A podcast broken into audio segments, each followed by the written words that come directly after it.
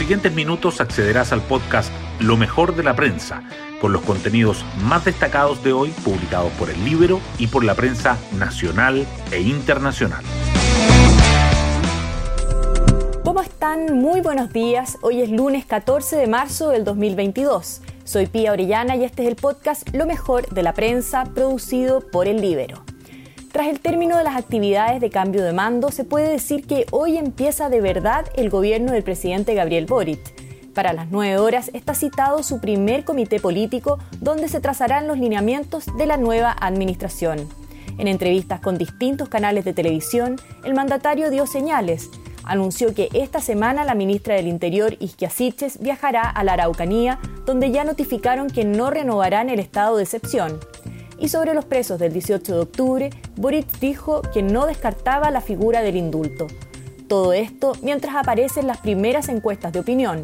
Según CADEM, el 57% dice tener una imagen positiva del nuevo jefe de Estado. Las portadas del día. La agenda del nuevo gobierno sobresale en las primeras planas de los diarios. El Mercurio abre con que el presidente Boric cita a su primer comité político para planificar el debut de su administración y dedica su foto principal a que el mandatario baila cueca y presenta a sus ministros en acto ciudadano en La Pintana. También resalta que el Ministerio de Economía alista un espacio de diálogo con las pymes y prepara un plan de ayuda. Además, el Ministerio de Obras Públicas hereda una cartera de concesiones a licitar por 5 mil millones de dólares. La tercera, por su parte, titula que Boric cierra las actividades del cambio de mando y la ministra Siches viaja a la Araucanía. Diario Financiero se centra en los equipos y prioridades de los ministerios del área económica y en las declaraciones del presidente Boric. No pretendo en los cuatro años cambiar todo lo que está mal, dijo. También en la portada del Mercurio se informa de la quema de galpones en Contulmo y el envío de una carta por parte de los alcaldes al presidente Boric en rechazo a la violencia. Da a conocer las declaraciones del senador Matías Walker, quien afirmó que me causa tristeza lo que veo en la convención, estoy desilusionado del rol del Frente Amplio. Y relata que Alexis Sánchez rescata al Inter y evita la caída en los descuentos. La tercera, en tanto, resalta que el crédito con aval del Estado registra 342 mil morosos y la deuda estudiantil supera los 10 mil millones de dólares. También indica que los economistas difieren sobre la posibilidad de que Chile sufra una estanflación en este 2022 e informa que más del 70% de los hogares tiene automóvil y que el 30% de los chilenos piensa comprar uno este año. La invasión de Rusia a Ucrania sigue presente en los titulares de los diarios. El Mercurio dice que Rusia aumenta los ataques en la frontera con Polonia y que Occidente acelera la cancelación a Moscú, mientras que la tercera señala que entramos a una nueva etapa del conflicto. Kiev y Moscú se preparan para una guerra urbana. Hoy destacamos de la prensa. El presidente Boric cierra las actividades de cambio de mando y cita a su primer comité político, Ayer el mandatario participó en un acto cultural en La Pintana y dijo que no pretendo en los cuatro años cambiar todo lo que está mal.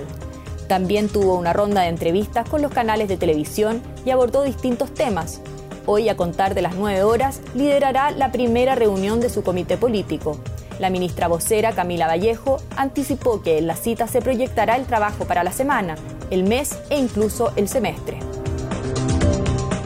La madrugada de ayer se produjo un ataque incendiario en una propiedad de la comuna de Contulmo, en la provincia de Arauco, región del Biobío, donde dos galpones fueron destruidos y un caballo murió calcinado.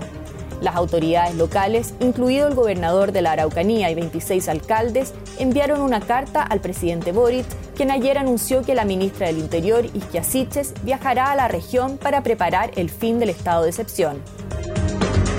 El gobierno de Boric comenzó oficialmente el viernes, pero los ministerios han estado en las últimas semanas configurando los equipos.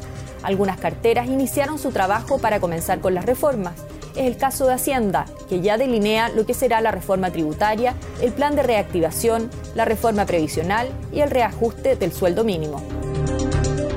La titular del MinSal, Begoña Yarza, aborda cómo gestionarán las consecuencias de la pandemia del COVID-19 y cuándo comenzarán a discutir las grandes reformas asociadas al programa de gobierno.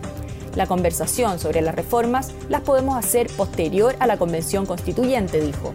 También habló sobre la continuidad del plan paso a paso y si considerarán las cuarentenas como una opción en caso de nuevos brotes. No me cerraría a ninguna estrategia, afirmó. Hasta aquí lo mejor de la prensa. Que tengan un muy buen día lunes y una excelente semana.